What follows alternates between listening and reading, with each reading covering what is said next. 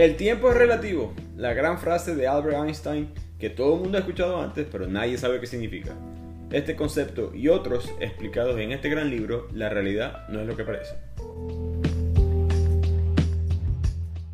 Arrancamos con otro episodio de Bibliotequeando. Como siempre, les habla su anfitrión Ricardo Lugo, arroba bibliotequeando en las redes. Sigan compartiendo la cuenta, dando like, siguiendo, promoviendo el podcast 5 estrellas para seguir mejorando nuestro conocimiento y cultura a través de los libros. También se pueden suscribir al blog de Bibliotequeando donde yo escribo distintos artículos sobre distintos temas de los libros que hacemos en el podcast y otros que no forman parte de esta lista. El link lo encuentran en la descripción de este podcast o en el link de las cuentas de las redes sociales.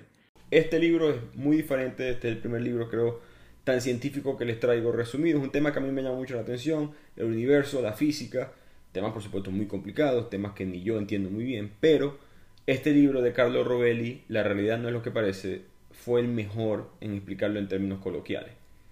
Y creo que la razón por la cual este libro es tan, ha sido tan exitoso y tan popular, digamos, en las personas que no saben de física. Hay otros libros que son más populares, más respetados quizás por físicos y científicos. Este es un libro que la persona común y corriente puede leer porque él te lleva a través de la historia del conocimiento. Él no empieza de una vez con las teorías, como lo hace Stephen Hawking en su libro, David Deutsch. Él empieza desde Aristóteles, desde, Isaac Newton, hasta mucho, mucho antes, Demócrito, y nos explica cómo es que nosotros los seres humanos pensábamos que era el mundo, y cómo poco a poco fuimos avanzando y dándonos cuenta de cómo las cosas iban cambiando. Y al hacer eso, te ayuda a tener la lógica en el pensamiento, a entender, ah, ok, es que esta teoría rompe esta por X razón. O esta teoría de Newton, en verdad, sí sabía que fallaba, faltaba algo, y Einstein fue el que descubrió cuál era ese hueco. Eh, es una, en verdad no solamente es un libro de ciencia, pero es un libro humanitario, eh, digamos del conocimiento nuestro como raza y cómo hemos avanzado y todavía lo que nos falta. Trataré de explicarlo de la manera más, como dije, coloquial posible, más normal, sin caer en muchos detalles, ya que es un tema bastante complicado, pero es bastante informativo y te da una comprensión de la verdadera realidad del mundo en que vivimos. Así que empecemos con este resumen. Vino Demócrito, y Demócrito fue más radical aún, más inteligente de hecho porque él buscó responder cómo se creó el mundo. Anaximandro estaba respondiendo, digamos, cosas de la ciencia del planeta. La evolución, un poquito, de botánica, la fotosíntesis, la lluvia, pero Demócrito empieza a, en verdad, hacerse preguntas de, de dónde venimos nosotros, ¿no? Y él descubre que hay sustancias en el mundo que son los átomos. Ya él sabe esto, mucho antes del descubrimiento del átomo, sin necesidad de tener las herramientas de la física moderna, ya él había llegado a la idea de que todo estaba formado por unas partículas indivisibles. Y para que tengan una idea de lo radical que es este concepto, hoy en día si le preguntas a tu profesor de química quién descubrió eso, te va a decir John Dalton, que fue un científico inglés, químico inglés, perdón, en los años 1766, 1844, más o menos, digamos en la época de George Washington, Simón Bolívar, en esa época, esto es, esto es hace 200 años, 250 años, fue que se descubrió, entre comillas, la existencia de los átomos. Pero Demócrito, esto es pre-Sócrates, esto es Grecia, año, alrededor de los años 400, 500 antes de Cristo, y ya él entendía esto. Y yo recuerdo leer el libro y pensar cómo Demócrito supo esto. él no tiene la tecnología de hoy en día, no tiene algún tipo de especie de microscopio, no tiene nada parecido a eso, no tiene ningún tipo de herramienta científica y aún así él supo que los átomos existen. Y lo que nos explica el autor es que él se dio cuenta de esto a través de, la observación. Él se dio cuenta que, por ejemplo, la ropa, si la lavas, la usa, la lavas, la usa, con el tiempo se va desgastando. Ese desgaste significa algo. ¿no? La ropa no es algo entero. Tiene algo, tiene pedacitos muy pequeños de algo, y ese algo son los átomos, que unidos todos entre ellos forman un objeto. Y nosotros lo que vemos son los objetos, pero nuestros sentidos no pueden ver la realidad, que es que hay átomos más pequeños formando eh, este objeto. Y con los años estos átomos se van perdiendo y por eso es que hay deterioro de las cosas.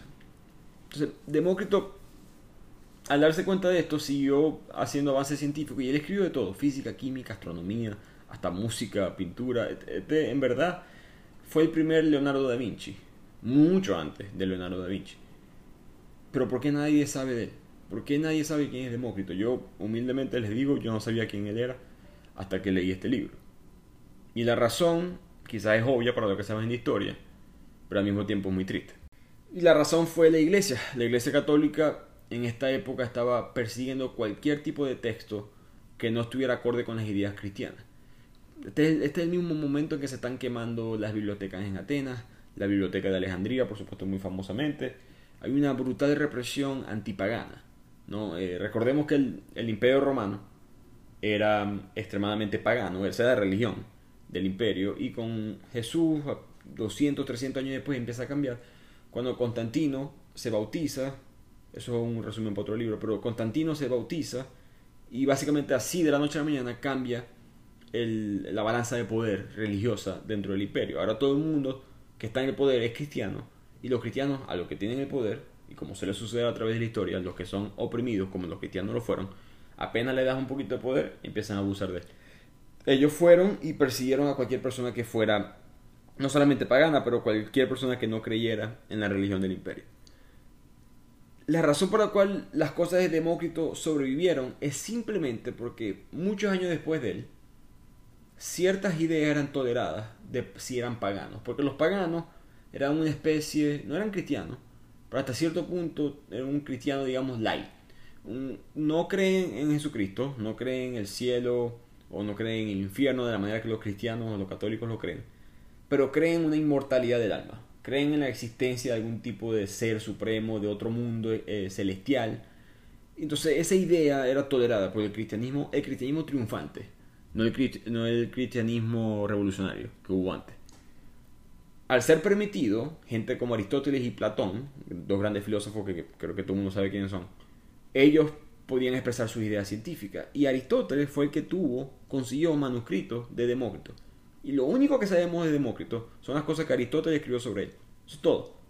Todas las grandes, todos los grandes descubrimientos que él tuvo antes, en todas estas áreas, fueron destrozados y nunca se supo cuáles fueron los grandes eh, em, avances científicos que él le dio a la civilización. De hecho, el autor dice que la pérdida de estas obras de Demócrito probablemente es la mayor tragedia intelectual de nuestra civilización. Entonces toda esta época fue muy difícil para la ciencia, no, no hubo mucho avance. Aristóteles, Platón entraron en la escena, pero fueron mucho más, como les dije, eh, limitados lo que podían utilizar, lo que no podían utilizar. Eh, fue, fueron ya mil años después que llegó Copérnico y Galileo y revolucionaron todo. Pues. Copérnico descubre que nosotros vamos alrededor del Sol, no al revés. Y Galileo, entre otras cosas, descubre los planetas, cómo funcionan verdad los planetas, se da cuenta de los anillos de Saturno, se da cuenta de las lunas que rodean a Júpiter, en gran parte porque ya tiene el descubrimiento del telescopio. Pero el gran aporte de Galileo en verdad es la ciencia experimental. Hoy en día creo que la gente no se da cuenta de lo importante que es esto. Como decía Yogi Berra, un jugador de béisbol, en teoría no hay diferencia entre la teoría y la práctica. En práctica sí la hay. Todo es muy bonito en libros, todas tus, predicciones en libros son muy chéveres, pero hasta que no la puedes hacer en la vida real, no sirven. Y por eso es que la física es la única verdadera ciencia. Las demás son un intento de ciencia. La estadística, la nutrición, la psicología pueden predecir rangos, pueden predecir comportamientos grupales pero no al 100%, simplemente con un cierto grado de confianza. La física te da todo exactamente, ellos pueden predecir los planetas se van a mover así, este objeto va a caer a tal velocidad, es en verdad la única ciencia que tenemos. Y Galileo empieza esta ciencia experimental dejando caer objetos, él pone diferentes cosas a la misma distancia del suelo y las deja caer y poco a poco empieza a medir con bastante precisión qué tan rápido caen y él calcula que es 9.8 metros por segundo. Para los que se acuerdan de clase de física en bachillerato, 9.8 metros por segundo es la velocidad de la fuerza de la gravedad. Pero él no sabe esto todavía, porque él, él piensa que la velocidad es un concepto relativo. Él, dice que la velocidad no existe, que la velocidad es, la, es tu aceleración, o dicho, tu velocidad en comparación a otro objeto. Entonces tu velocidad va a ser relativa a otro objeto. Entonces él siempre entendió que había algo moviendo naturalmente a los objetos hacia abajo, por decirlo así, hacia, hacia el centro. Algo que Aristóteles también había dicho que existía. Y lo pudo calcular y por primera vez en la historia tenemos un número. Pero nadie entiende por qué funciona o por qué esto sucede. Hasta que llega el científico más grande de la historia, como dice el autor, que es Isaac Newton. Este hombre tan inteligente, el inglés Newton, él nace un año después de Galileo. Entonces él tiene todos los estudios de Galileo disponibles entre, comillas frescos, recién sacados, publicados, un mundo que se mueve un poco más lento. Y él se da cuenta que okay, el estudio de Galileo fue basado en, el movimiento de los cuerpos hacia la Tierra, la caída de los cuerpos en la Tierra. Pero él dice que ese no es el único movimiento de los cuerpos, los cuerpos también se mueven solos. La Luna, por ejemplo, orbita alrededor de la Tierra. Eso no se está moviendo en forma vertical, se está moviendo en, en una especie de curva, una especie de círculo. Entonces él, con su matemática y su habilidad mental, saca la cuenta de qué tan rápido se está moviendo la Luna, qué tan rápido es este movimiento de aceleración. Y, su cuenta fue que da 9.8 metros por segundo. Y esto él lo confunde mucho porque dice, no puede, no puede ser, esto no puede ser coincidencia. No puede ser que el efecto de una aceleración sea el mismo que la fuerza de los cuerpos hacia, hacia la Tierra. Por lo tanto, estas dos fuerzas tienen que ser exactamente la misma. Y ahí es cuando Newton descubre la fuerza de la gravedad. Y entiendo que esto puede sonar como que muy científico, muy que me importa, eso para la gente que saca cuenta todo el día. Pero no es así. Eh, creo que ni yo mismo me he dado cuenta hasta que leí este libro del impacto que esta teoría tuvo en la sociedad. Porque hasta este punto, vamos a estar claros, nosotros sabemos cómo utilizar la gravedad sin saber que eran 9.8 metros por segundo. Ya estábamos haciendo acueductos, ya estábamos construyendo catedrales, ya teníamos poleas, especie de grúa. Había tecnología, o digamos ciencia, avance, que utilizaba la gravedad en, en parte del cálculo, por decirlo así. Lo que es que no sabíamos cuánto era pero había una intuición de cómo funcionaba. Nassim Taleb, el autor del libro Antifrágil, otro libro que yo le hice un resumen no hace mucho, em, habla de esto, de cómo la, ciencia quiere explicarle a los, a, los pájaros cómo volar.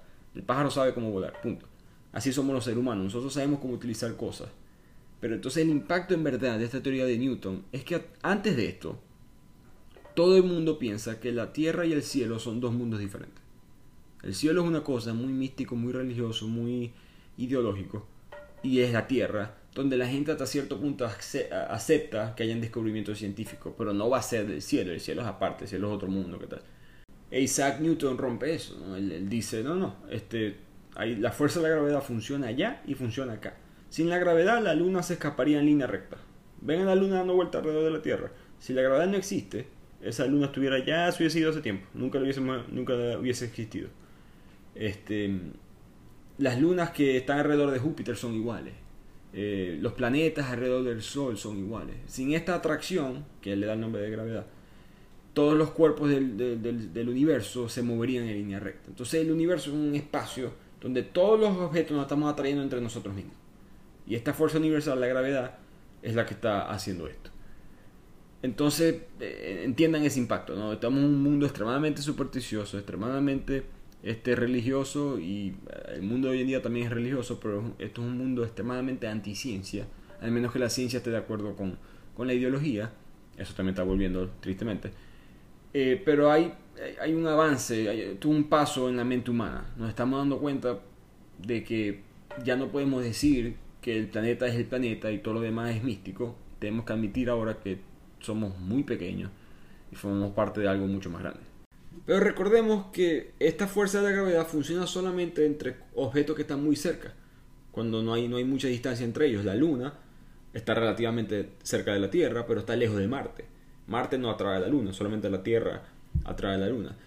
Entonces hay, algo, hay un vacío aquí. Los cuerpos no solamente se mueven con la gravedad, debe haber otra fuerza que hace que los cuerpos que estén muy distantes se atraigan o tengan algún tipo de función entre ellos. Y eso no se supo nunca que era hasta que llegó Einstein. Einstein, ya 300, 400 años después, él, empieza a pensar que si ese espacio misterioso que Newton deja en sus notas, de hecho Newton muere y, deja en sus cuadernos, en sus libros, diciendo, esta es una incógnita para, los científicos del futuro, yo no, yo no voy a poder sacarlo ya. Y eso es lo que Einstein dice, que el espacio, imagínense esto, en vez de pensar que la Tierra está trayendo a la Luna, que si el espacio entre la Tierra y la Luna es lo que está trayendo a los dos. En otras palabras, imagínense el espacio como una especie de telaraña. Y todo lo que pase en un extremo de la telaraña va a causar unas vibraciones a través de toda la telaraña y todo lo que esté conectado va a tener un efecto y esa es la atracción que todos los cuerpos tienen. Y esta es la teoría que se le consideró después la teoría más bella de la historia de la, de la ciencia porque era muy simple, era muy sencilla, pero era verdadera. Y esta teoría en verdad fue la segunda teoría de Einstein. La primera fue la teoría de la relatividad. Y esta teoría de la relatividad en verdad rompió con muchos paradigmas de la física y es tan impactante y tan eh, hasta, hasta confusa y, utilizada y tan popular que quiero tomarme un tiempo aquí de explicar lo que significa. Entonces, Einstein rompe el concepto del presente. Si ustedes se imaginan enfrente de ustedes ahorita una línea que va de izquierda a derecha, digamos que hacia la izquierda está el pasado y hacia la derecha está el futuro. En el medio está el presente. Pero ¿qué es el presente? El presente es muy difícil de, definir. ¿no? El presente, cada milisegundo, yo no puedo decir cuándo es el presente. Ya no es el presente, ya, ya pasó. Ya, ya me tardé medio segundo o probablemente menos en mirar en que mi cerebro procesara lo que estoy viendo, en mi boca puede decir lo que estoy diciendo y ya todo quedó en el pasado. Es muy difícil eh, definir el presente. Entonces él dice que entre el pasado y el futuro hay un espacio que se llama el presente extendido. Y este espacio, este, esta zona, no es ni pasado ni futuro. Y dependiendo qué tan cerca un evento suceda de ti, esa zona va a tener una duración diferente. Entre más lejos esté el evento, mayor será la duración del presente extendido. Entonces sé que eso puede sonar confuso, pero imagínense, quizás para que me entiendan, es difícil de explicarlo sin tener ayuda visual. Imagínense una regla, la típica regla de 30 centímetros. Digamos que el pasado va hacia, los, hacia el 0 centímetros y el futuro va hacia los 30 centímetros. El presente sería un punto, ¿no? Una milésima, una, disculpe, un milímetro eh, en, la, unidad de medida. Pero lo que Einstein dice es que no, en verdad puede ser del, del, del, centímetro 7 al centímetro 12, del centímetro 10 al 15. Hay un rango de lo que puede durar el presente. Y ese rango va a depender de qué tan lejos o cerca estén las cosas en donde están ocurriendo el presente. En otras palabras, por ejemplo, yo ahorita tengo enfrente mío este, mi computadora y mi teléfono. Estas cosas están muy cerca de mí.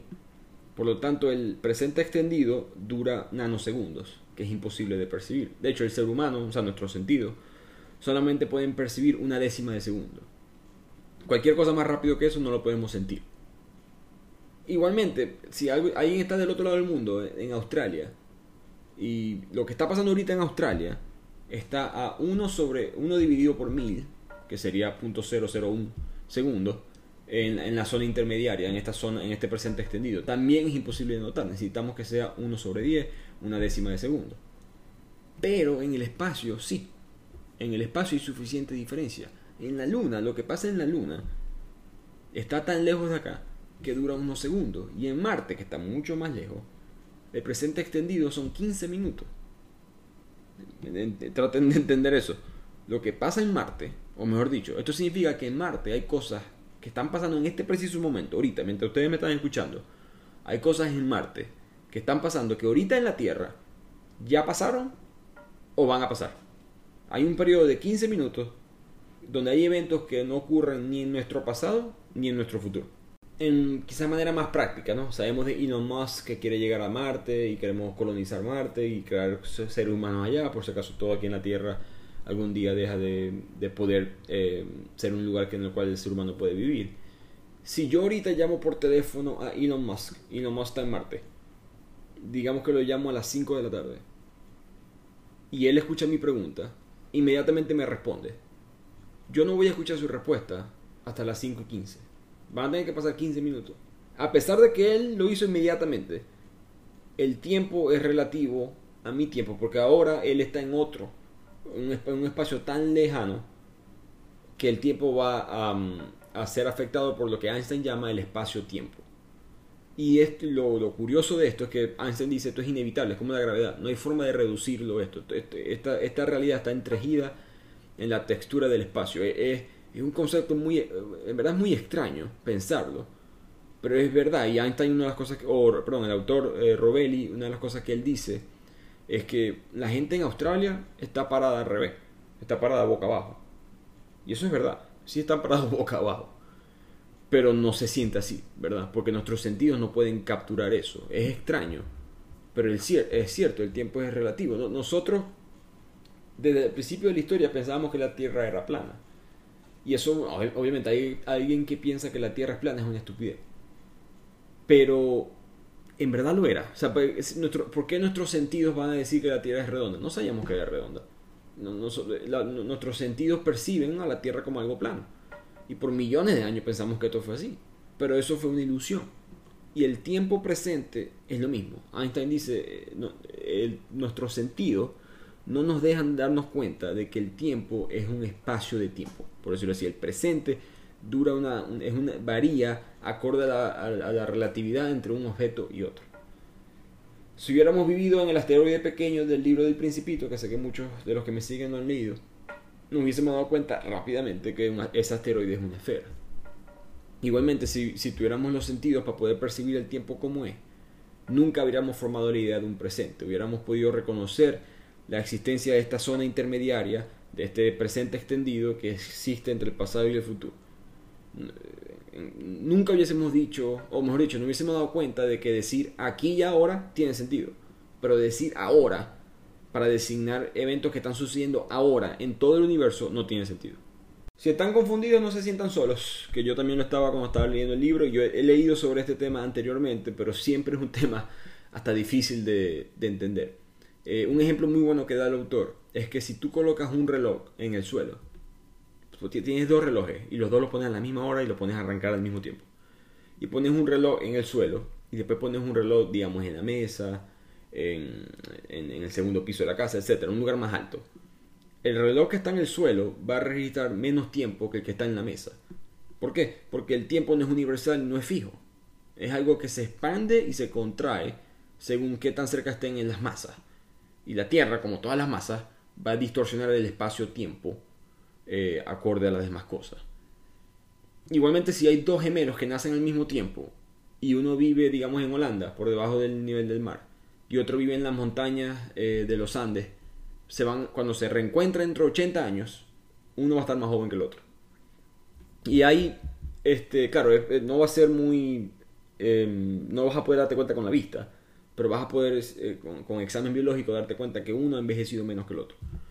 De hecho, hay, relojes súper avanzados hoy en día que ya pudieron comprobar esto. Esto es una de las predicciones que tiene Einstein. Él decía, si hacemos esto, si ponemos un reloj en la montaña y otro reloj en, la playa, el reloj de la montaña debería ir este, más lento.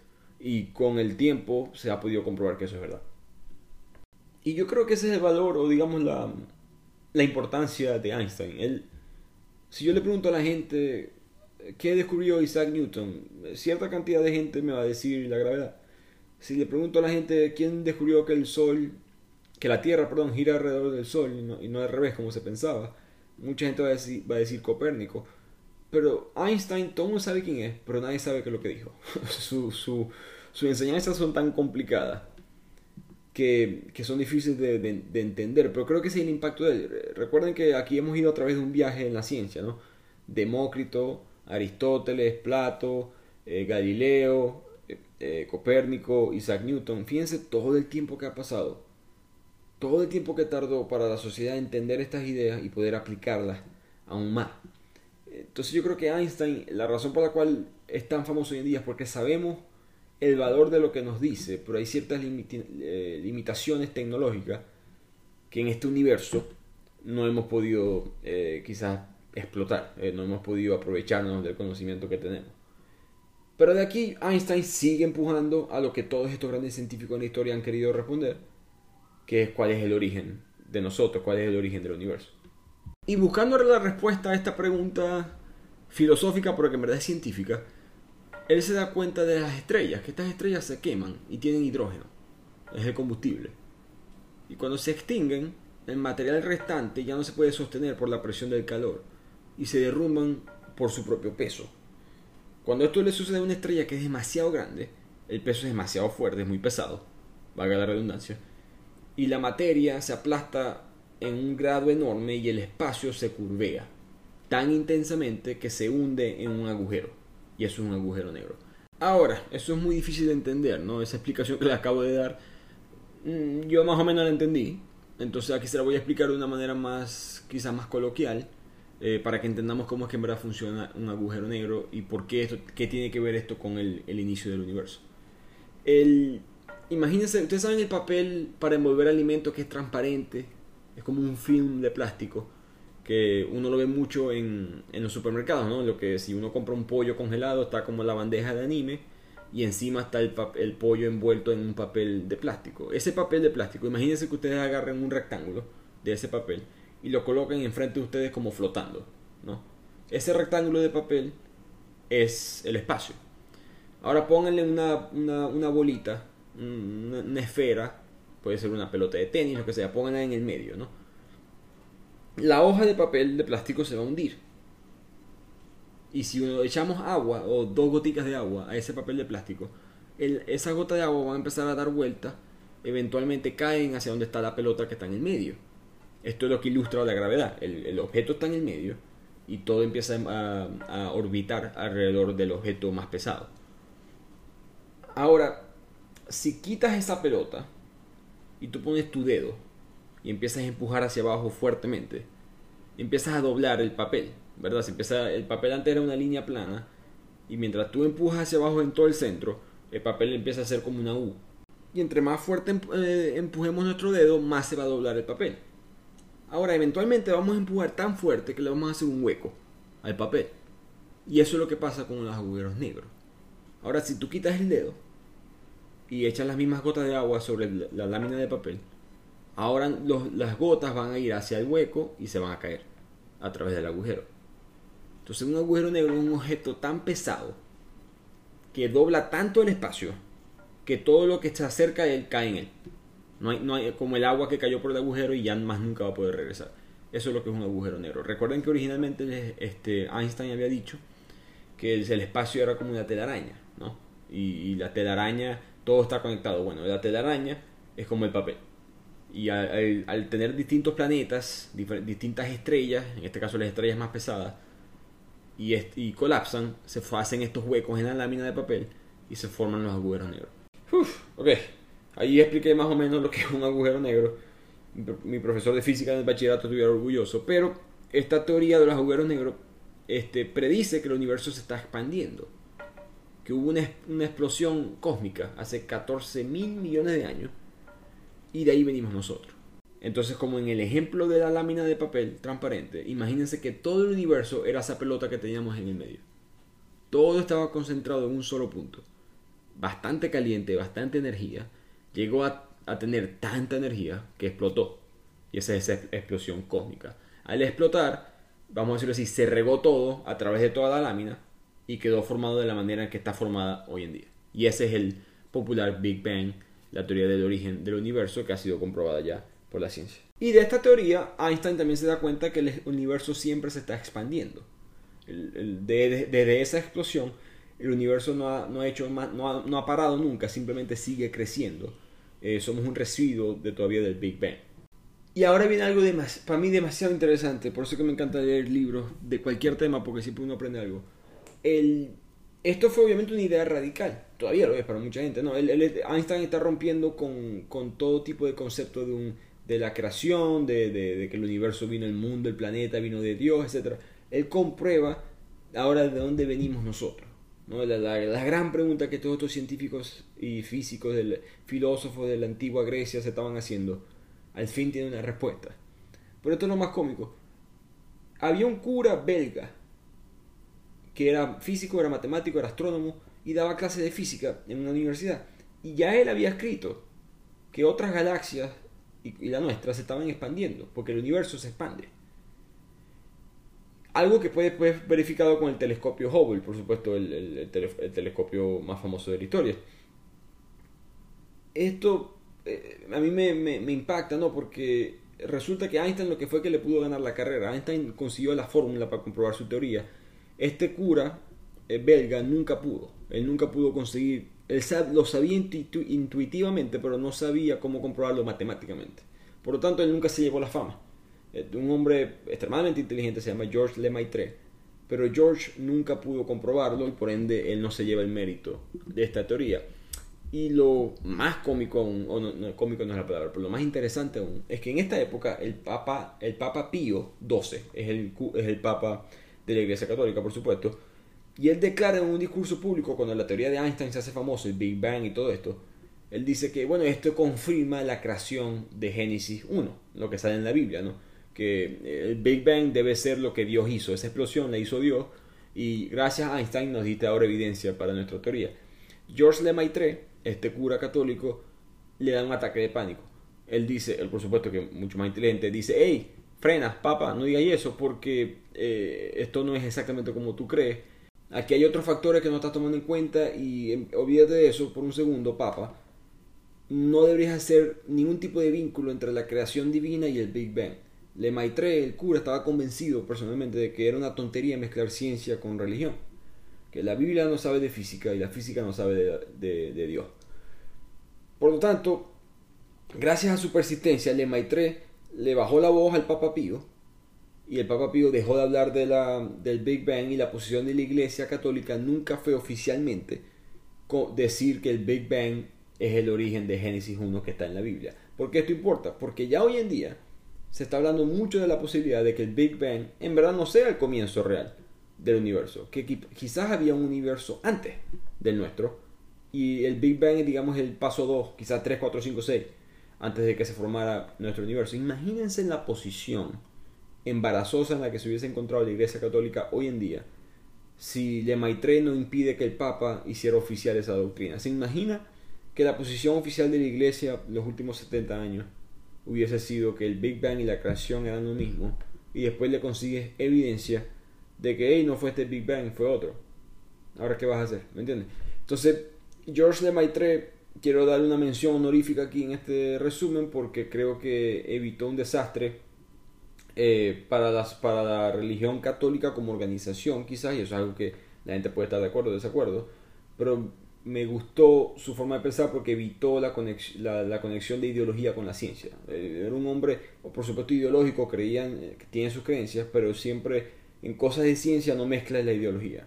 Quedémonos con la ciencia.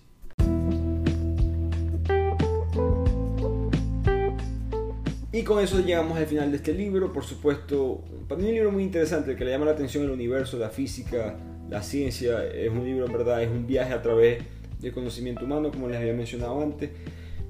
Yo básicamente les hice un resumen de las primeras quizás 150, 200 páginas del libro. Las siguientes 150, 200 habla de física cuántica. Eh, no solamente no la entiendo lo suficiente, pero es bastante difícil de explicar a través de mm, eh, de, esta vía. Cuando eventualmente este podcast lo hagamos a video va a ser más fácil, pero lo dejo en, lo dejo en pendiente. Eh, como, como les dije al principio, este libro es de Carlo Rovelli, un físico italiano. La realidad no es lo que parece. Espero que les haya gustado y nos vemos en el próximo capítulo de Bibliotequeando.